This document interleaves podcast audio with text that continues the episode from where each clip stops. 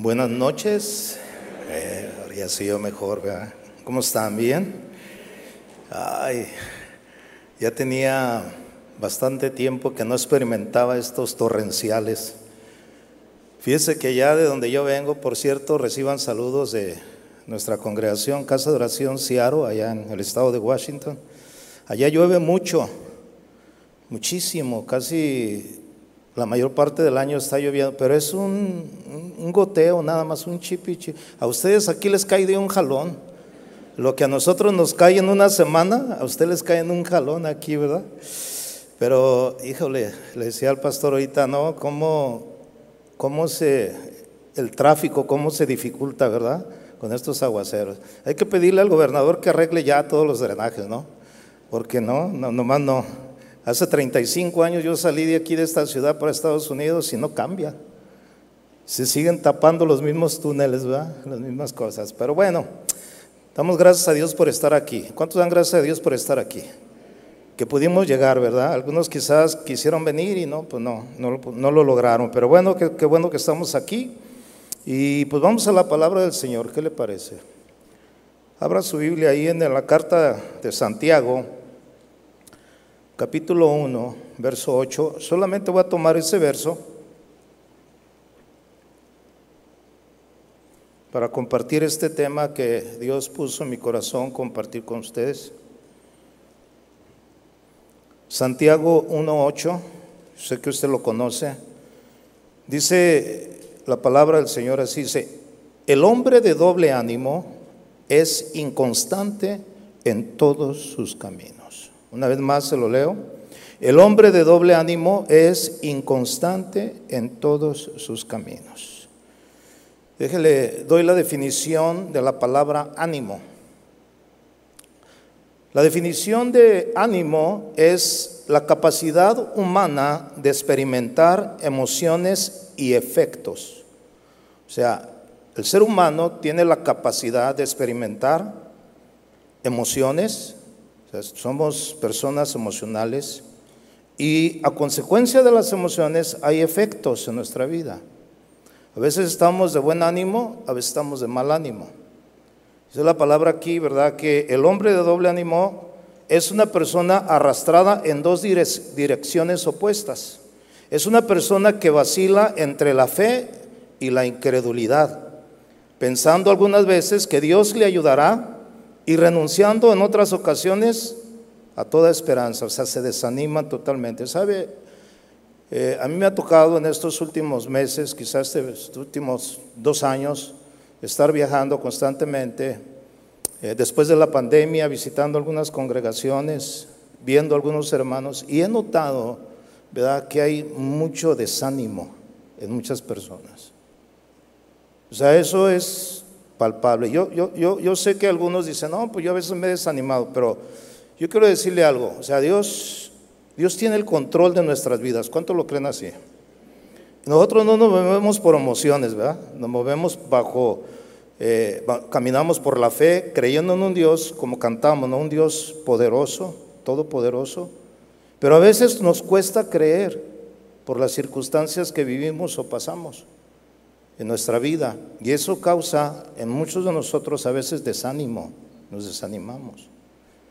Pero hoy vamos a ver cómo podemos nosotros en un momento dado, o sea, levantarnos de ese desánimo y no dejar que, que ese desánimo venga a nuestras vidas y seamos inconstantes en las cosas que queramos hacer, sobre todo en nuestra fe, en nuestro caminar con el Señor. Así es que yo le invito a que oremos en esta noche. ¿Le parece bien? Incline su rostro. Señor, te damos gracias.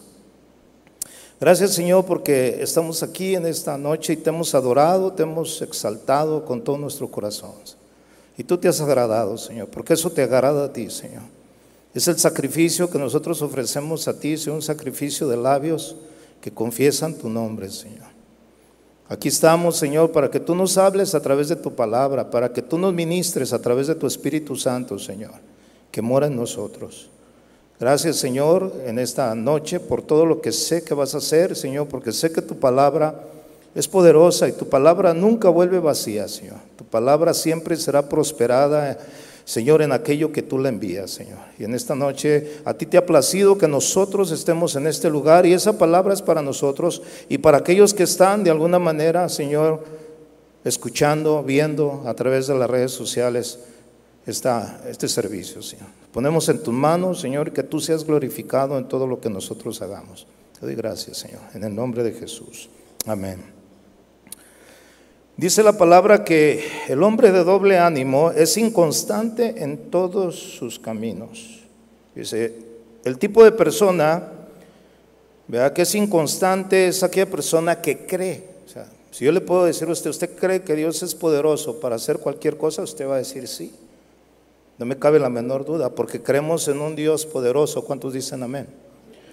Pero cuando estamos en las circunstancias, ¿verdad? O en la, en la, situación donde somos confrontados a creer y no dudar, ¿verdad? O confiar, ahí es donde a veces nosotros, Claudicamos por nuestras emociones, por nuestros sentimientos. A veces yo, ¿verdad? Hay gente que se me acerca, pastor, fíjese, y lo, lo que me está pasando. Yo siempre les motivo, no, mira, creen Dios, Dios es poderoso. Sí, pastor, pero usted no sabe. No, yo no sé, pero Dios sí sabe.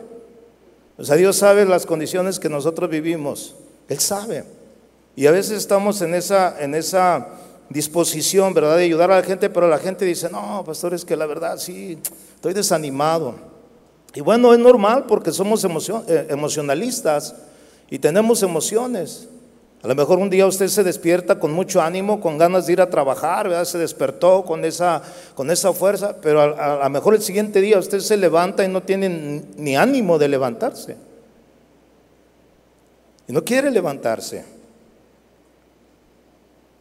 Es porque nosotros no nos movemos o no nos queremos mover bajo los principios, sino en los sentimientos que nosotros tenemos. Muchas de las veces basamos nuestras acciones a cómo nos sentimos nosotros. Hoy sí tengo ganas de ir a trabajar. Y se va con ese deseo de trabajar, pero al otro día dice, hoy no tengo ganas de ir a trabajar. Y cuando no tiene ganas de ir a trabajar y va a trabajar, tiene un mal día. ¿Por qué? Porque esté en, su, en sus emociones, en sus sentimientos, está desanimado. Algo está pasando en su vida.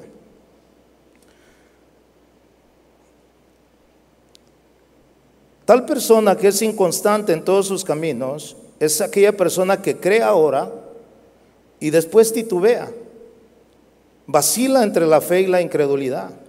No es de convicción ni de principios, sino es movido de opiniones, pasiones o sentimientos. Se deja llevar por sus emociones. Fíjese, hay un, hay un ejemplo, y quiero empezar a, tomar ejemplos de personajes que tuvieron en un momento dado este, duda, ¿verdad? O incredulidad o desánimo en sus vidas. Acompáñenme a Mateo capítulo 14, verso 26. Es un, es un pasaje muy conocido, pero aquí vemos una, una lección. Mateo 14, 26, se lo leo. Dice la palabra, y los discípulos viéndole andar sobre el mar, se turbaron, diciendo, un fantasma, y dieron voces de miedo. Pero enseguida Jesús les habló diciendo, tener ánimo. Fíjense, esa palabra Jesús la repitió constantemente. Cuando ellos estaban ahí, ¿verdad? En aquella barca, viendo que, ¿verdad? Que, que, Jesús se acercaba, ellos se turbaron, dice la palabra, que en sus emociones se dejaron llevar por, ¿verdad? Por lo que ellos vieron, dijeron, un fantasma, ¿verdad?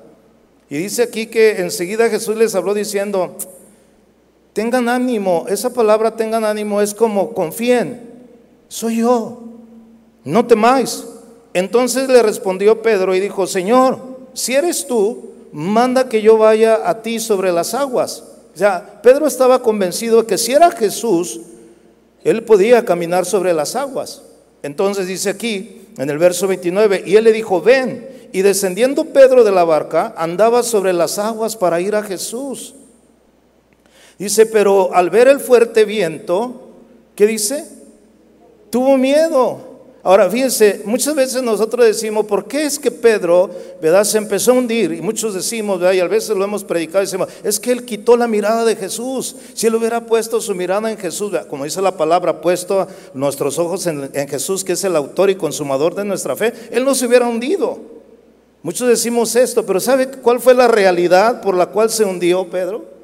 Porque tuvo miedo. O sea, tuvo miedo, o sea, sus sentimientos, sus emociones lo traicionaron en ese momento. Porque, como dice aquí, le dijo, ven y descendiendo Pedro de la barca, andaba sobre las aguas para ir a Jesús. O sea, él iba bien, él iba caminando, iba confiado. Jesús le había dicho, ten ánimo, soy yo. Ah, si eres tú, entonces haz que yo camine sobre las aguas. Y muchas de las veces así nos pasa en la vida. El Señor te dice, ven adelante, haz esto. Y tú empiezas a, accionar en la fe. Y de repente las circunstancias te mueven y empiezas a tener miedo.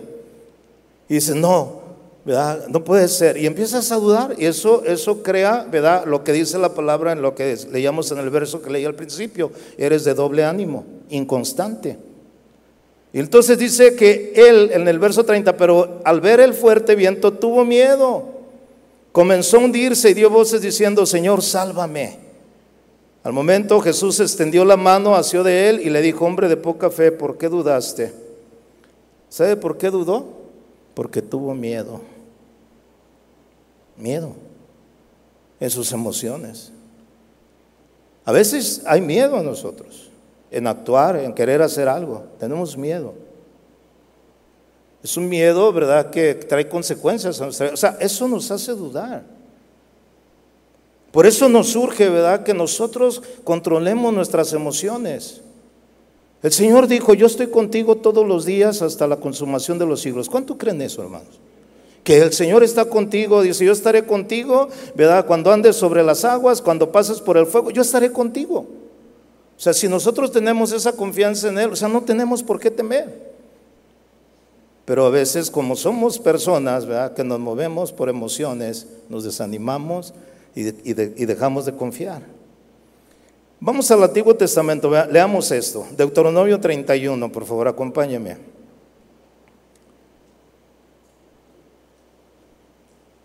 Deuteronomio 31.1. ¿Ya lo tiene? Se lo leo. Dice Deuteronomio 31.1. Se fue Moisés y habló estas palabras a todo Israel. Fíjese lo que, lo que le dice Moisés a todo Israel. Y les dijo, este día soy de edad de 120 años. No puedo más salir ni entrar. Además de esto, Jehová me ha dicho, no pasarás el Jordán. Dice, imagínense el pueblo de Israel, me voy a parar ahí. Imagínense el pueblo de Israel viendo a su líder, a su guía, al que lo sacó, bueno, con brazo fuerte de, allá de, Egipto, y los trajo, puede ser, decirle a, todos, a todos ellos, ¿saben qué? Yo ya, la verdad, estoy viejito, tengo 120 años, no puedo más salir ni sea, ya no, ya no doy, ya no, ya no doy más. Y dice, y además de esto, Dios me ha dicho que no pasaré el Jordán. ¿Cómo cree que se quedó el pueblo de Israel ahí? Híjole, ¿y ahora quién podrá salvarnos? ¿Quién podrá ayudarnos? Bueno, sigamos adelante. El versículo 3 dice, Jehová tu Dios, Él pasa delante de ti, de ti. Fíjense cómo les empieza a decir. Él destruirá a, estas naciones delante de ti y las heredarás. Josué será el que pasará delante de ti como Jehová ha dicho. Y hará Jehová con ellos como hizo con Seón o con Og, reyes de los amorreos, y con su tierra a quienes destruyó. Y los entregará Jehová delante de vosotros y haréis con ellos conforme a todo lo que os he mandado. O sea, aquí ya les empieza a decir cuál, va, cuál es el, plan que sigue, qué es lo que sigue. O sea, primero ellos están observando y escuchan a Moisés darles una noticia, pues no, no agradables. Y ellos se sintieron quizás en ese momento, ¿verdad? Desanimados. Y ay, ¿ahora qué va a pasar? Pero en ese momento Él les empieza a recordar las promesas y quién, ¿verdad? Es el que los va a llevar a la tierra prometida. Pero fíjense en el versículo 6, dice, esforzados y cobrar, ¿qué dice? ¿Cobrar qué? ánimo. O sea, ahí veamos, dice, hey, no se desalienten, no se desanimen.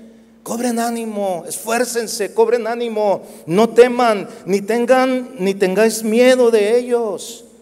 Porque Jehová tu Dios es el que va contigo, no te dejará ni te desamparará. ¿Cuánto dan gloria a Dios por eso, hermano?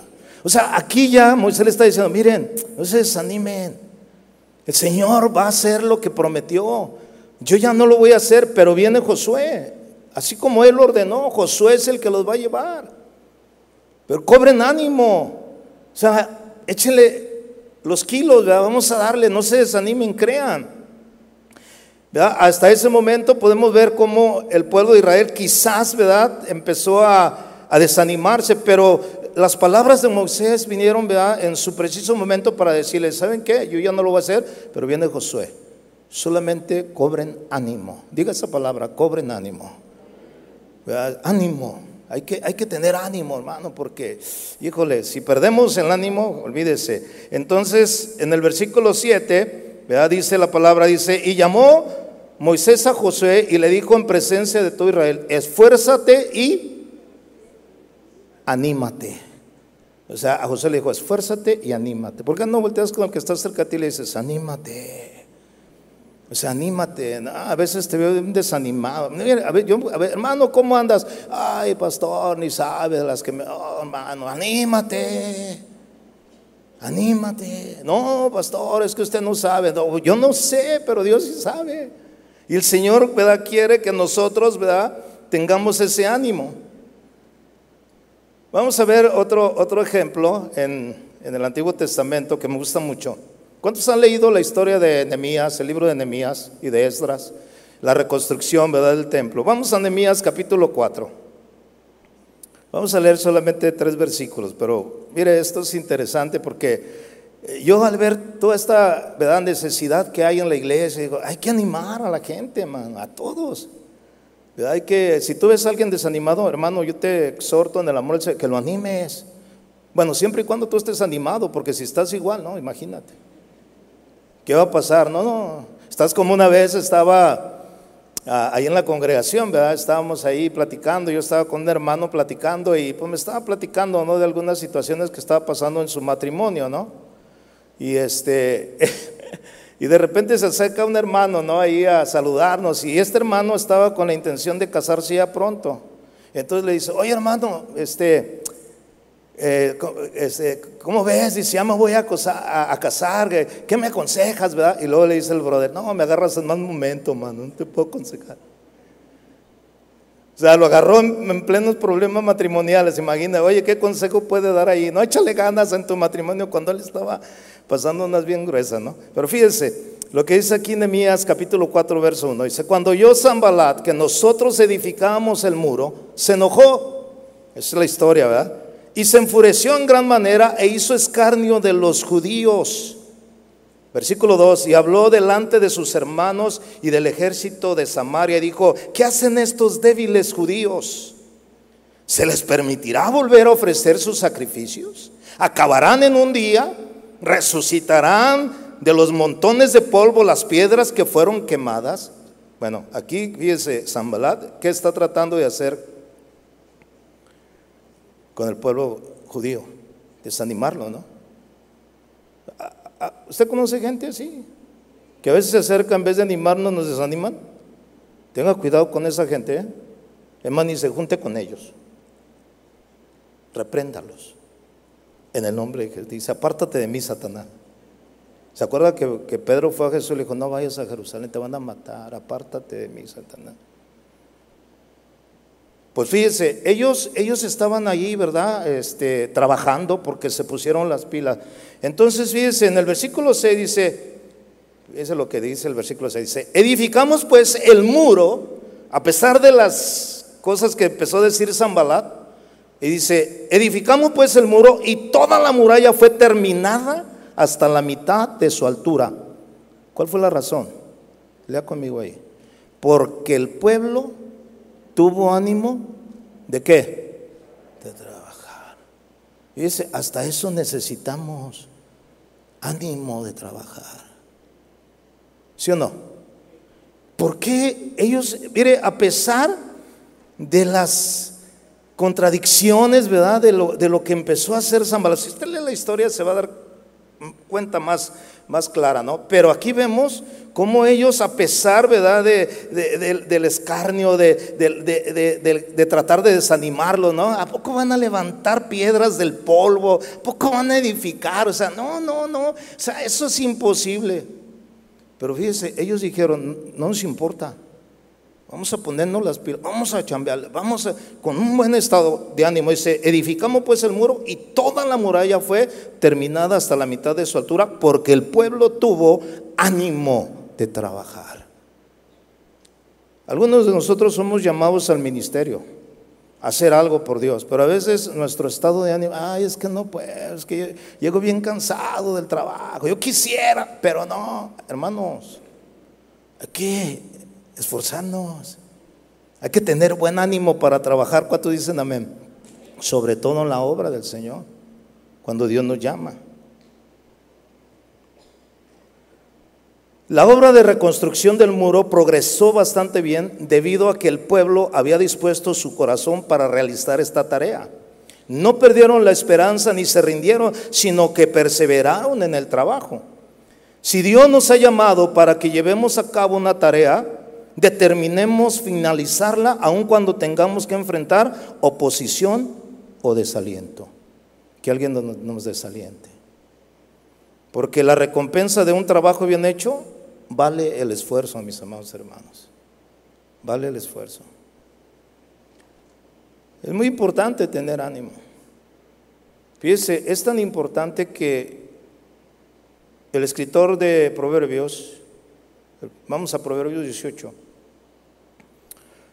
empieza o nos comparte, ¿verdad? Este texto, Hechos 18, perdón, Proverbios 18, 14, mire lo que dice la palabra.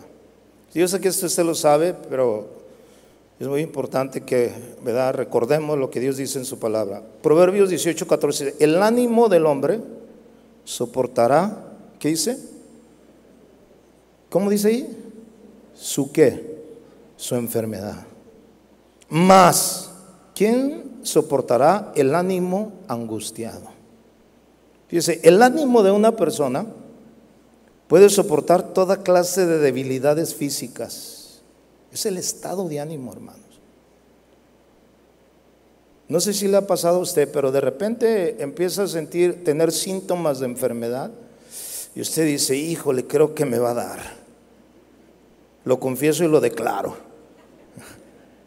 O sea, sí, me, doy a entender, o sea, que usted mismo, porque está sintiendo en su cuerpo, o sea, y, no digo que no lo está sintiendo, porque todos lo sentimos, ¿no? O sea, tampoco voy a ir, ah, no, no siento nada, no, no. Pero aún así, cuando usted siente, ¿verdad?, en su cuerpo alguna enfermedad, alguna situación, usted tiene que tener una buena actitud de ánimo para fortalecerse en el Señor. Porque si nosotros, ¿verdad?, nos dejamos caer por la enfermedad, estaba leyendo la historia, estaba leyendo la historia de una de una ancianita. Esta ancianita, ¿verdad? Este, ya grande, mayor de edad, unos 80 años. Esta mujer, ah, de alguna manera, ¿verdad? Tropezó y se rompió, se fracturó una pierna. Y la llevaron, ¿verdad? Al hospital.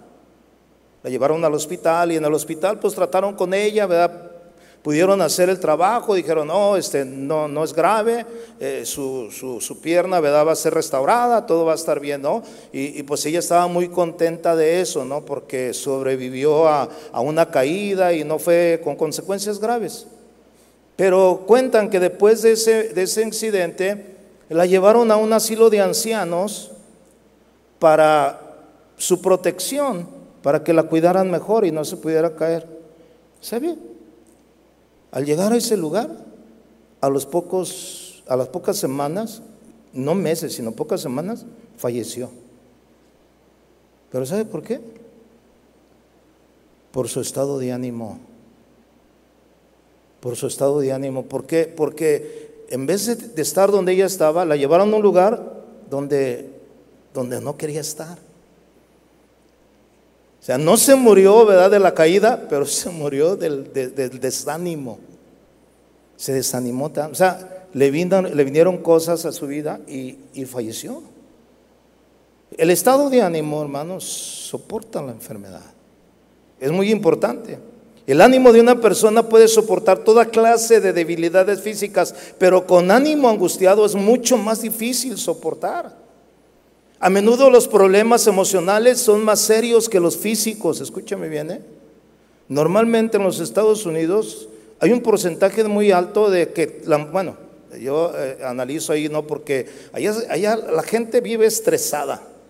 Allá todo, para todo es, va, con el, va con el doctor y le dice, doctor, me duele aquí, doctor, me duele la cabeza. Es, es puro estrés, usted no tiene nada. Viven estresados. Y los doctores dicen, mire, sus enfermedades son más aquí en la mente que lo que usted trae, no trae nada, porque le sacan análisis y no tiene nada.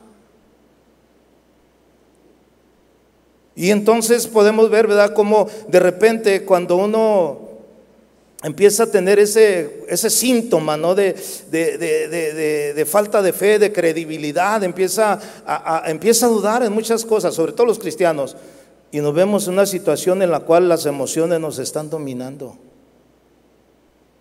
nos están llevando al desánimo, nos están llevando, ¿verdad?, a la falta de fe. Hace unos meses mi hijo, eh, ella, él trabaja en la construcción ¿verdad? En, en los Estados Unidos. Entonces, para él es nuevo trabajar en la construcción porque anteriormente hacía otro tipo de trabajo, pero entró a una compañía, ¿verdad? a lo que es en Estados Unidos se conoce como la Unión, es una unión de trabajadores. Y ahí cuando uno entra a trabajar es, es la unión. Ellos, tú eh, aplicas en la unión, o sea, es tu aplicación en la unión, y ellos te dicen, tal, en tal empresa te vas a ir a trabajar, ahí vas a trabajar. Pero son trabajos no estables, sino temporales, porque son, como es construcción, pues termina la construcción, entonces te mandan a otro. Y si no hay en ese, te mandan a otro. Como es unión, o sea, hay cientos, ¿no? De compañía. Entonces mi hijo un día llegó, ¿verdad? Eh, estaba muy contento en ese trabajo porque le iba muy bien y, decía, no, papá, me está yendo muy bien, gracias a Dios y todo, ¿no? Pero un día, de repente ya le dijeron, ya se acabó el trabajo aquí. Le dijeron así de repente, ya se acabó el trabajo aquí. Dice, ve a la unión. Pero él no entendía. Y llega a la casa, y lo encuentro yo bien desanimado, ¿no? Y me dice, papá, dice, ya no tengo trabajo. ¿Cómo que ya no tienes trabajo? No, es que ya me dijeron que se terminó ahí. Sí, hijo, pero aquí tú tienes que ir a la unión. O sea, no te desanimes. Esto es así. O sea, ve a la unión, ve al, sindicato y repórtate que no tienes trabajo y te van a dar una lista de empresas en las cuales están solicitando gente para que vayas. Como no entendía, ¿verdad? Al principio se desanimaba, pero después entendió. Él entendía, no, antes de que se acabaran, eh, porque les decían, este, este trabajo va a durar aquí nada más 10 eh, días más. Entonces él se empezaba a mover en esos 10 días, ¿verdad? Y empezaba a conectar, a contactarse a otras empresas. Oye, este, hay trabajo ahí, sí, es que aquí ya en 10 días voy a tener. No, no, en cuanto termines te vienes para acá. Y, él entendió, pero imagínese, él no sabía, y si usted lo hubiera visto, no, yo lo vi hasta tristeza, me dijo, ¿qué pasó, hijo? No, es que no hay trabajo. Y pues, imagínese, el luego recién casado, imagínese. Le digo, no, no te desanimes, hay trabajo. Hay que tener confianza en Dios. Mira, Dios te va a abrir puertas. Dios es fiel. ¿Cuántos dicen amén? Que Dios es fiel. O sea, no, mira, no, hijo, eso no es nada. Échale ganas. Pero si él se hubiera desanimado, hermano, muchas veces nos desanimamos y, no, las cosas suceden, O sea, nos empiezan a ir como en feria. En el Nuevo Testamento, Jesús fue alguien que también siempre insistió en levantar el ánimo de la gente. Vaya conmigo a Mateo capítulo 9. Mateo capítulo 9.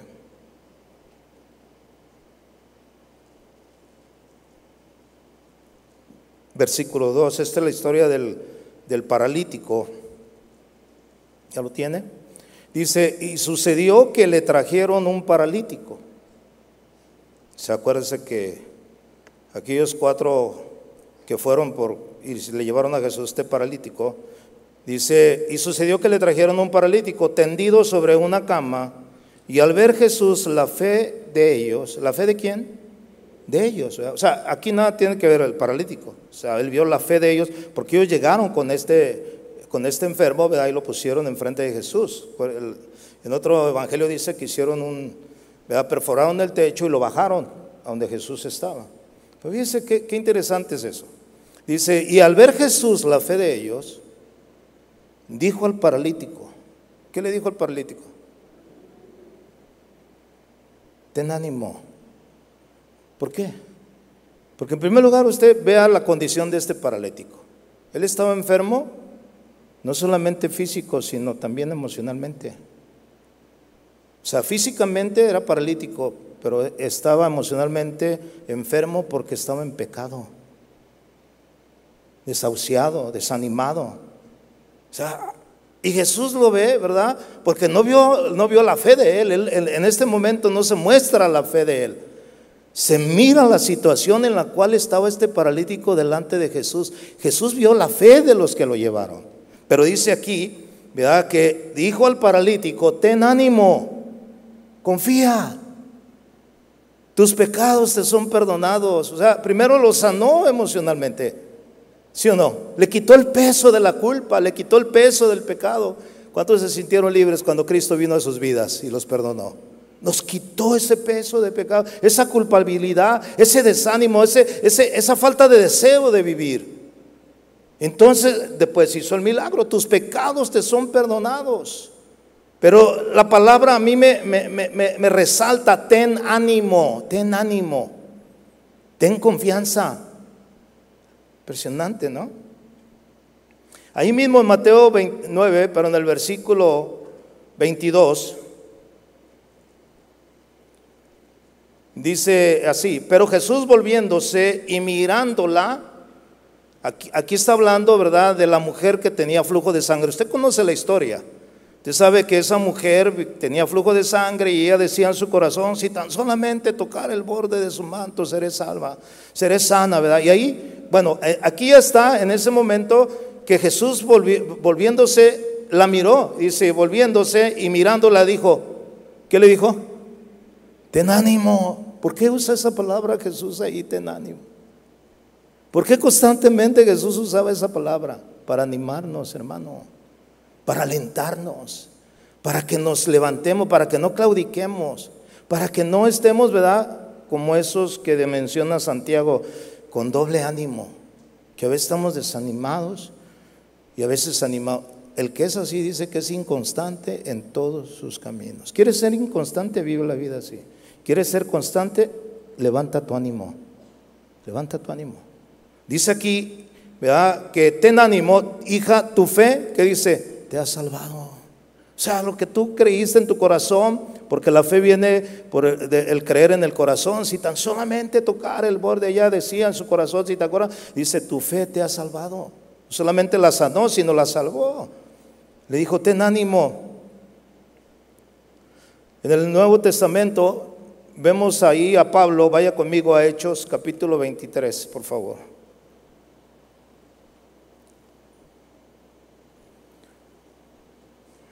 Usted conoce, quizás ya ha leído también este pasaje, no quiero leerlo todo, pero es importante ver algunos puntos aquí. capítulo 23, versículo 10. Dice, y habiendo grande disensión, el tribuno teniendo temor de que Pablo fuese despedazado por ellos, mandó que bajasen soldados y le arrebatasen de en medio de ellos y le llevasen a la fortaleza Fíjese, aquí eh, Pablo está en una situación difícil, lo querían matar, se lo querían, lo querían linchar. Pero aquí vemos cómo, ¿verdad? De alguna manera, este, lo resguardaron, ¿verdad? Y lo llevaron a un lugar, a la fortaleza, dice aquí. Pero fíjese el punto del versículo 11. A la noche siguiente se le presentó el Señor y le dijo, ¿qué le dijo? Ten ánimo. ¿Por qué le dijo eso? Porque a lo mejor Pablo estaba, de aquí no salgo, aquí me va a ir mal. ¿Y, ahora cómo? Los judíos, los, judíos lo, querían, lo, persiguieron, lo querían matar. Y aquí estaba una situación difícil. Y dice que él, se le presentó el Señor y le dijo, ten ánimo, Pablo, pues como has testificado de mí en Jerusalén, así es necesario que testifiques también en Roma. O sea, no te va a pasar nada. Nada más ten ánimo. Hechos 27, 21, por favor, vaya conmigo. Hechos 27, 21. Aquí está Pablo en una situación que usted a lo mejor ya sabe, él era trasladado con otros reos en una barca, pero esa barca sufrió una veración, ¿verdad? Y estuvo a punto de naufragar. O más bien naufragaron, pero aquí hay algo muy importante en el versículo 21, Hechos 27. Dice el versículo 21, dice, entonces Pablo, como hacía ya mucho que no comíamos, puesto en pie en medio de ellos, dijo, habría sido, por cierto, conveniente, varones, haberme oído y no zarpar de Creta tan solo para recibir este perjuicio y pérdida. Se está hablando de la situación que están viviendo. Pero el verso 22 dice, pero ahora os exhorto a tener buen ánimo pues no habrá ninguna pérdida de vida entre nosotros, sino solamente la de la nave. Porque esta noche ha estado conmigo el ángel de, Dios de quien soy y a quien sirvo. Fíjese, diciendo Pablo, no temas, es necesario que comparezcas ante César. He aquí, Dios te ha concedido todos los que navegan contigo. Por lo tanto, oh varones, tener buen ánimo porque yo confío en Dios que será así como se me ha dicho. dice, qué tremendas palabras. Cuando yo leo esa palabra y resalta esa palabra, tengan ánimo, ánimo. En las buenas y en las malas, hermano. Tenemos que tener buen ánimo. ¿Cuántos dicen amén? Es que no, es muy fácil alabar a Dios y, es muy fácil, ¿verdad? Servir a Dios cuando las cosas van bien y cuando no nos van bien, ¿qué?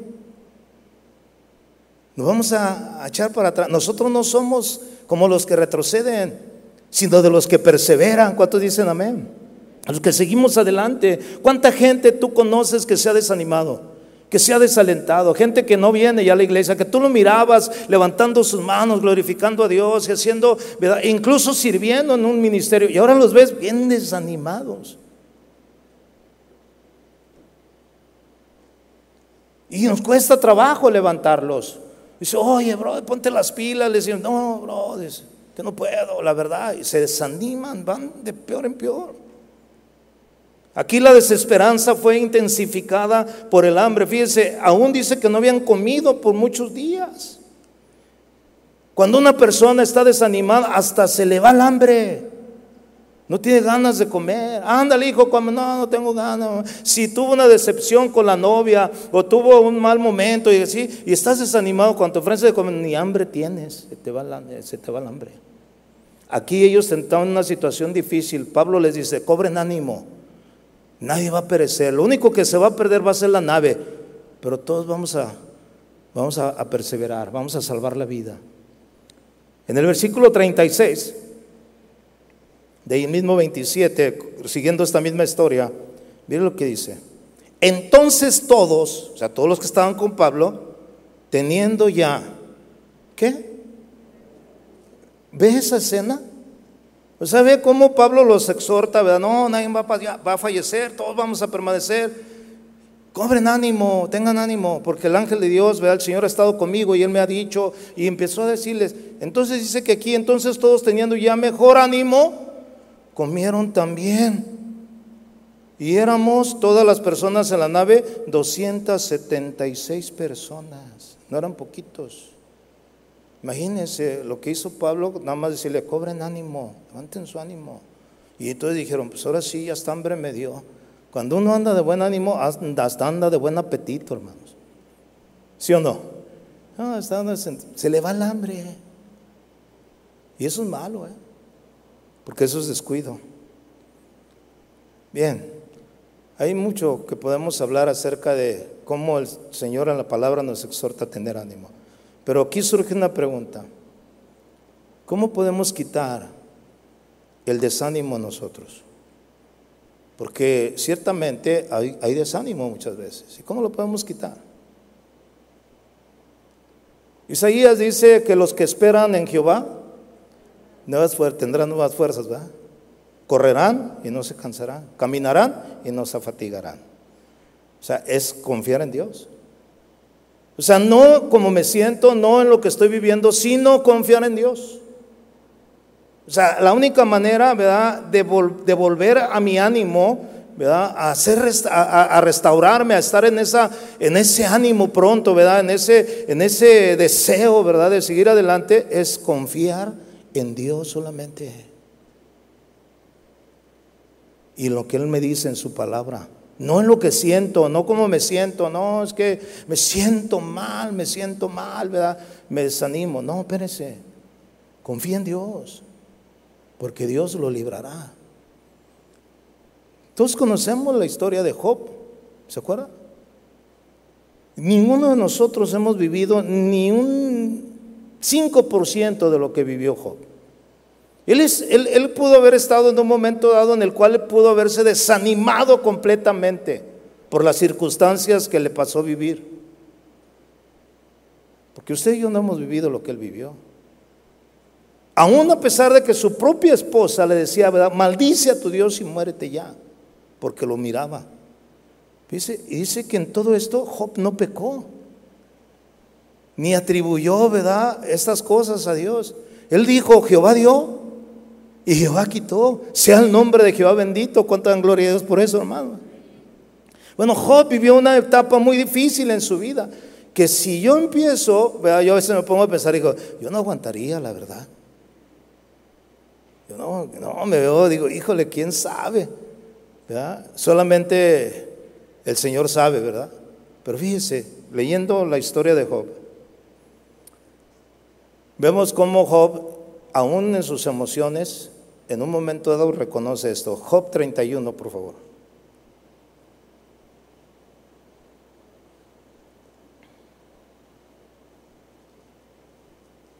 ¿Ya lo tiene? Job 31, versículo 34 y 35. Mire lo que, lo que dice Job. Dice, porque tuve temor de la gran multitud y el menosprecio de las familias me atemorizó. Esto habla de algo emocional, ¿sí o no? Dice, y callé. Y no salí de mi puerta, o sea, no salió. Versículo 35. ¿Quién me diera? ¿Quién me oyese? He aquí mi confianza es que el omnipotente testificará por mí aunque mi adversario me forme proceso, aunque me acuse. Aquí Job estaba declarando que su confianza estaba puesta en quién? En el omnipotente, en él. Eso fue lo que sostuvo a Job, hermano, su confianza. Eso es lo que nos hace estar en un buen ánimo a pesar de las circunstancias que vengan a nuestra vida. Nuestra confianza en aquel que dijo, no te dejaré ni te desampararé siempre estaré contigo. ¿Cuánto dan gloria a Dios por eso, hermanos? ¿Por qué vemos tanto desánimo entre los cristianos? Eh, nuestra manera de actuar demuestra eh, nuestra credibilidad en Dios, hermano. Pablo decía, yo sé en quién he creído. ¿Cuántos saben en quién han creído? Eso nos debe de sostener. Yo sé en quién he creído. Yo sé. Job decía, yo sé, ¿verdad? Que aún del polvo de la tierra el Señor me levantará. O sea, él sabía, su confianza estaba en el Señor. Esa es la manera, hermano. Emocionalmente Job estaba deshecho. Quizás no demostró, ¿verdad? Pero en sus palabras decía, me atemoricé al ver la multitud. Tuve miedo, me desanimé quizás en un momento, pero ¿sabe? Se sostuvo con la confianza puesta en el Señor. Esa es la clave, mis amados hermanos. Pues es que yo a veces le pregunto, entonces ¿en quién estás confiando? ¿En quién confías? ¿En quién te apoyas? ¿En tus emociones o en Dios? Emocionalmente Job estaba deshecho, pero él se levanta mirando a lo omnipotente, poniendo en él su confianza. Necesitamos poner nuestra confianza en Dios. ¿Cuántos dicen amén a eso? En medio de las circunstancias, hermano. En medio de las circunstancias. Que no venga el desánimo a tu vida. No, ya no quiero ir a la iglesia. No, estoy llorando y llorando. Ya Dios no me contesta. Espérate. El Señor tarda sus promesas. ¿Cuánto dicen amén? Los tiempos de Dios son perfectos. No es en tu tiempo, es en el tiempo de Dios. Hay que aguantar. Hay que ser fieles al Señor. Hay que creer en Él. Hay que demostrarle que tenemos fe. Proverbios 3:24 para ir terminando. Mire cómo aquí el escritor de este proverbio, capítulo 3, verso 24 al 26, dice estas palabras. Mire, cuando te acuestes, dice la palabra, cuando te acuestes no tendrás temor, sino que te acostarás y tu sueño será grato. Seguimos.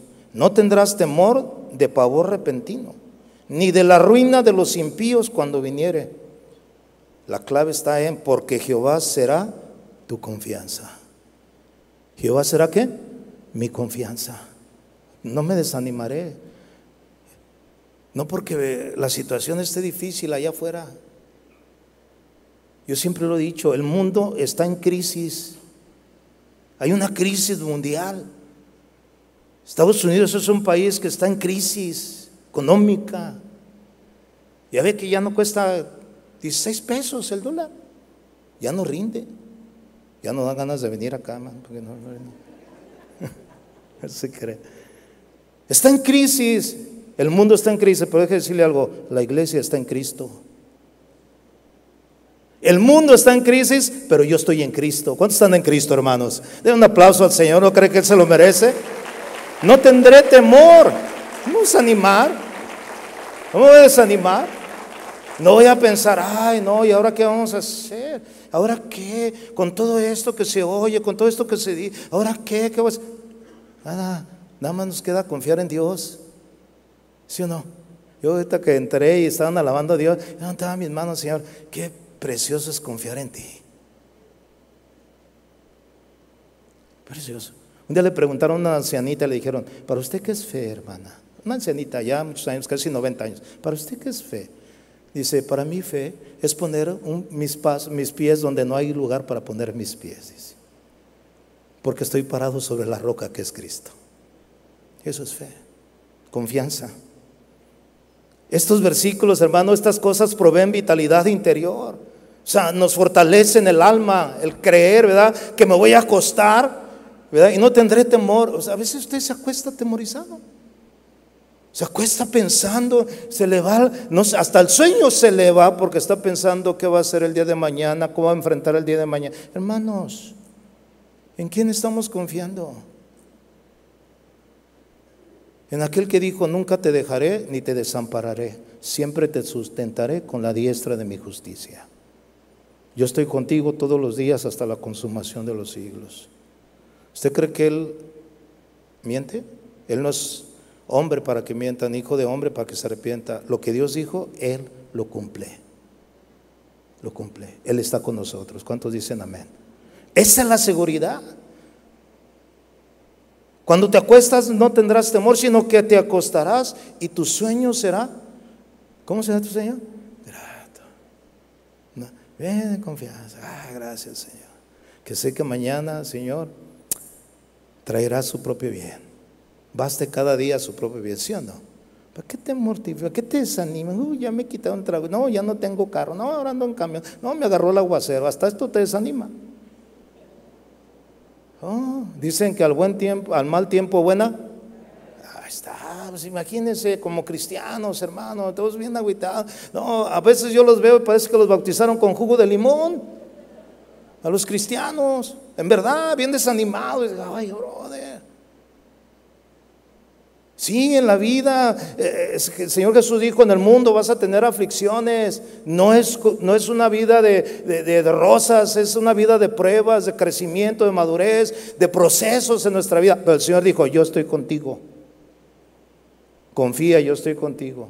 Yo he vencido al mundo. ¿Cuántos saben que Él venció al mundo? ¿Y qué es lo que vence al mundo? Nuestra fe, hermano, nuestra confianza.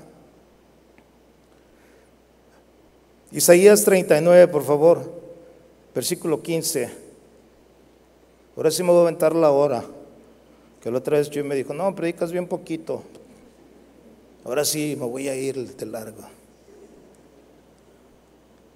Bueno, Isaías 39, 15 dice, porque así dijo Jehová el Señor, el Santo de Israel, en descanso y en reposo seréis salvos, en quietud y en confianza será vuestra fortaleza y no quisistes. Dice, aquí hay una promesa de Dios. En descanso y en reposo seréis salvos y en quietud. Fíjese, la salvación pues sabemos que solo viene de Él. Debido a que nos ha salvado, podemos confiar en Él y permanecer tranquilos con la confianza de que nos dará las fuerzas para enfrentar las dificultades de la vida.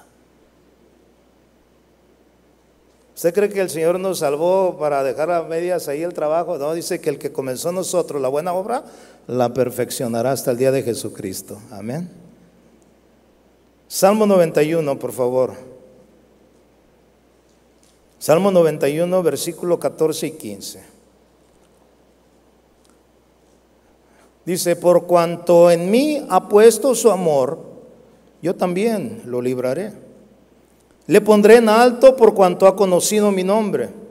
Verso 15, me invocará y yo le responderé. Con él estaré yo en, ¿cómo dice? En la angustia. Llámese desánimo, la situación difícil.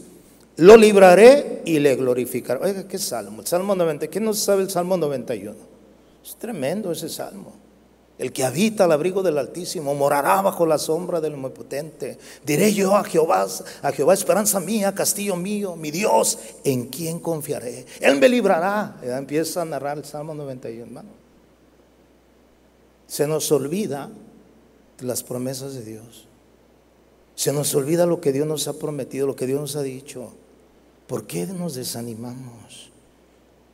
Mire, estos versículos eh, Salmo 91 del 15, del 14 y el 15, se lo voy a leer en la palabra de Dios, en la versión palabra de Dios para todos. Me gusta esta versión, en estos versículos solamente.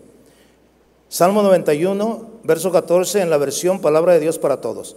Yo lo salvaré, dice, porque confío en mí. Lo protegeré porque reconoce mi nombre. Me llamará y yo le responderé. Estaré con él cuando se encuentre en dificultades y lo rescataré y haré que le rindan honores. No cabe para desanimarse eso. ¿O sí? ¿No? Las promesas de Dios son fieles, ¿cuántos dicen amén? Y verdaderas, donde nos tenemos que apoyar. Ya por el último, el más conocido acerca de este tema. Hebreos 12.3, por favor, para terminar.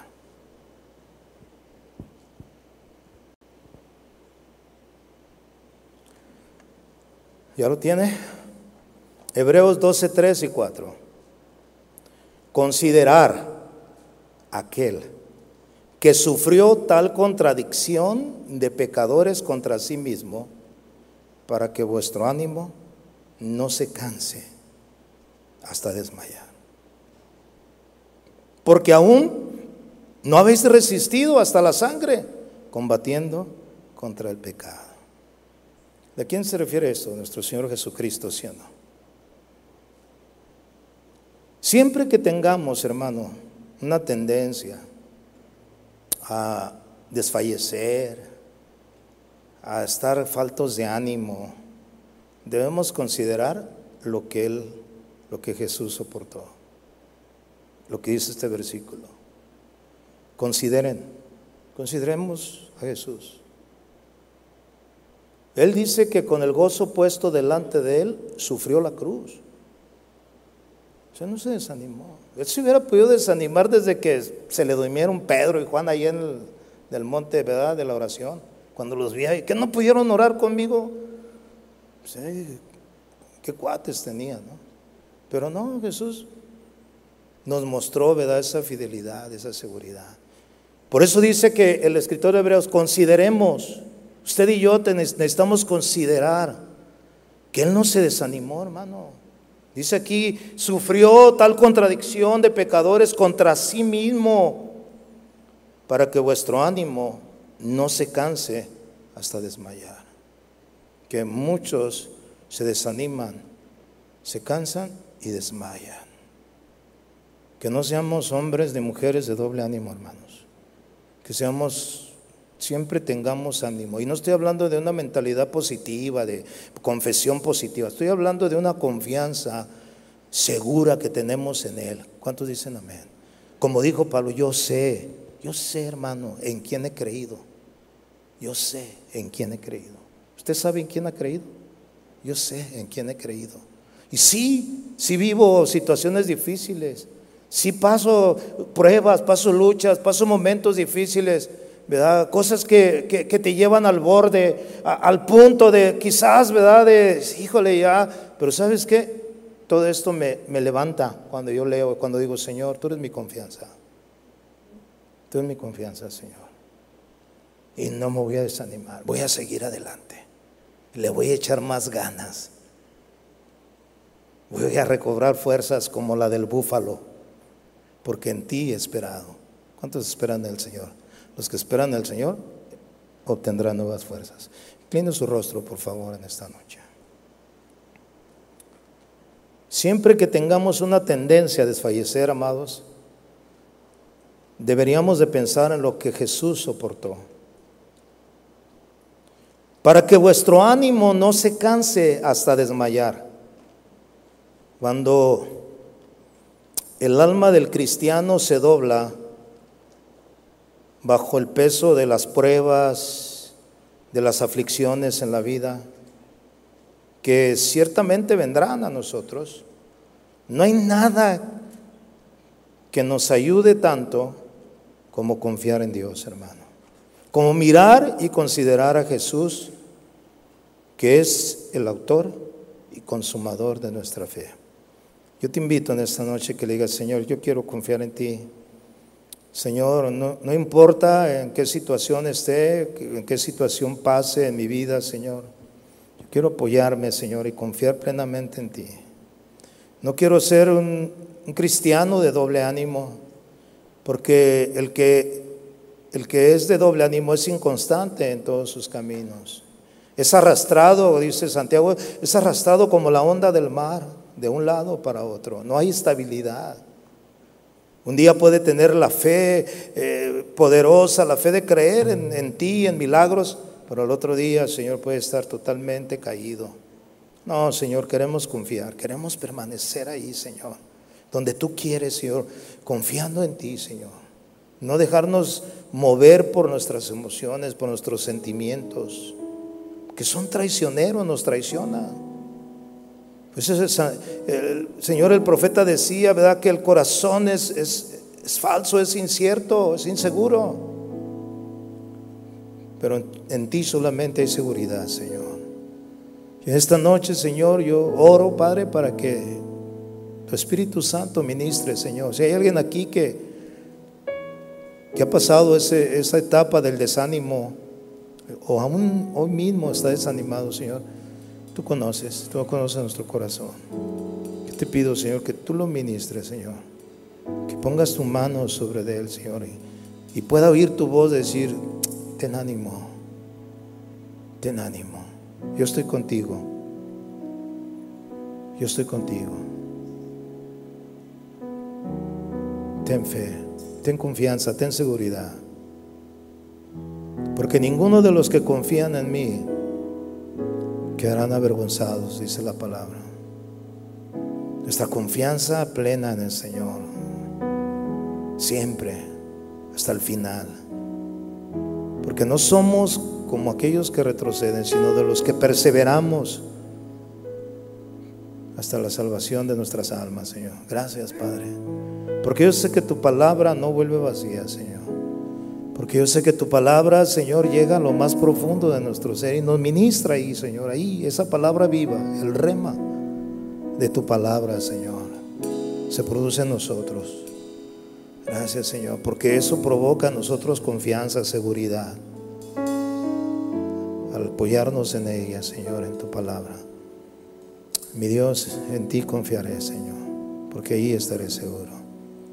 Muchas gracias, Señor. Bendice a tu pueblo en esta noche, Señor, y fortalécelos con tu Espíritu Santo, Padre. En el nombre de Jesús. Amén.